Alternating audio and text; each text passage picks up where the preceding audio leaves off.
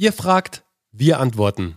Die QA-Sessions von Geschichten, die verkaufen, ab sofort jeden Mittwoch. Los geht's!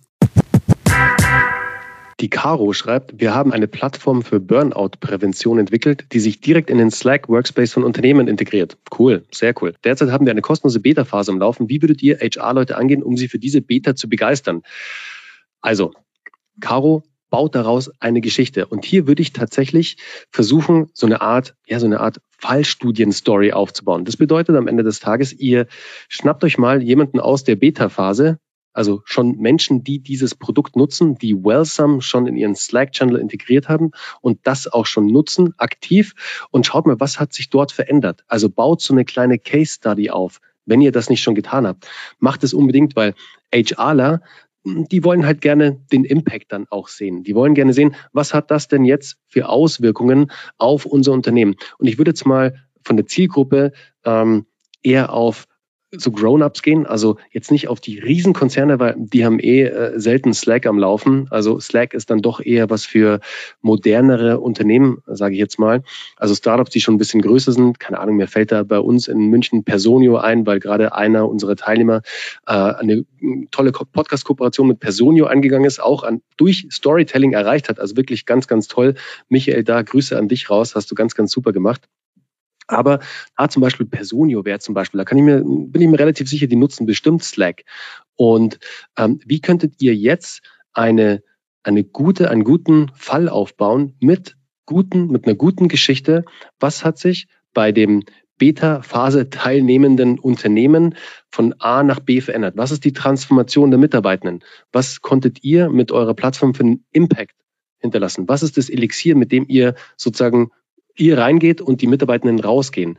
Anhand der vier Schritte Storytelling-Formel mal ganz einfach aufbauen und dann unbedingt daraus einen Fall bauen anhand eines Beispiels von einem Unternehmen. Weil dann kann sich der, der, äh, der Personaler, der HRler kann sich dann damit identifizieren.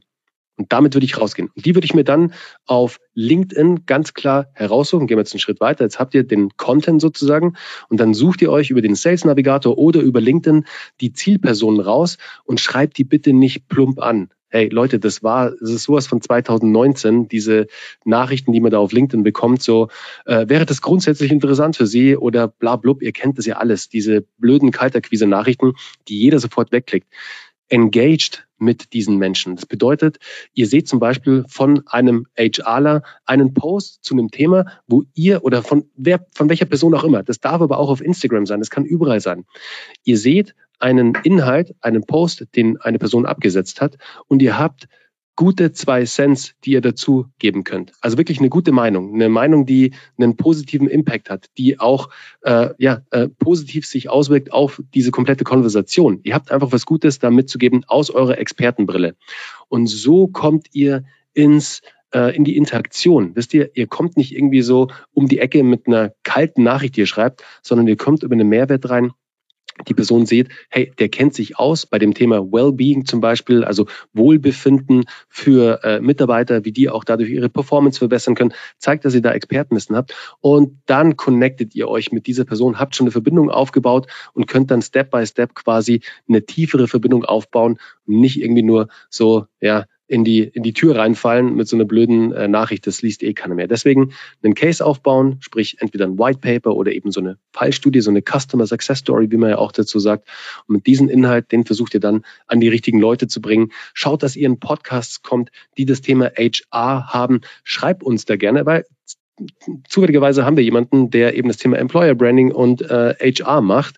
Schreib uns da gerne eine Nachricht und dann können wir dich gerne connecten. Michael ist ein super cooler Typ, hat einen tollen Podcast und so erreicht ihr nämlich dann auch diese Personen über Medien, wo ihr euch als Protagonisten platziert, Podcast-Interviews in anderen Podcasts oder auf anderen Blogs als Gastautoren oder in anderen, äh, bei, bei anderen YouTube-Kanälen auftretet. Wisst ihr, es gibt so viele Möglichkeiten, wenn ihr noch keine eigene Reichweite habt, aber Experten auf einem Gebiet seid, euch gut auskennt irgendwo. Das ist gefragt da draußen. Menschen, die Content produzieren, brauchen jeden Tag neuen Content oder wie auch immer sie den Content veröffentlichen, wöchentlich, äh, täglich. Sie brauchen neue Inhalte. Deswegen seid euch da nicht zu gut oder habt Angst, dass ihr abgelehnt werdet. Was soll denn passieren? Nein kann passieren, ja, brauchen wir nicht oder es kommt keine Antwort. Aber vielleicht kommt ihr genau zum richtigen Zeitpunkt, weil vielleicht auch größer gedacht, die Redaktion, der Journalist gerade an der Story arbeitet und ihr kommt mit dem passenden Thema um die Ecke und boom, habt ihr eine Story. Ist schon mehrfach passiert bei uns, bei unseren Teilnehmern und Teilnehmerinnen. Deswegen macht das. Okay? Ich hoffe, Caro, das hat dir eine Antwort gegeben auf deine Frage oder eine, eine Hilfestellung. Das war die heutige QA-Session bei Geschichten, die verkaufen. Wenn auch du eine Frage hast, schreib uns gerne deine Frage an office.kuvg.de und wir machen eine Folge darüber. Wir hören uns wieder am Sonntag mit der nächsten regulären neuen Episode, freuen uns auf dich und habt noch eine schöne Restwoche. Mach's gut.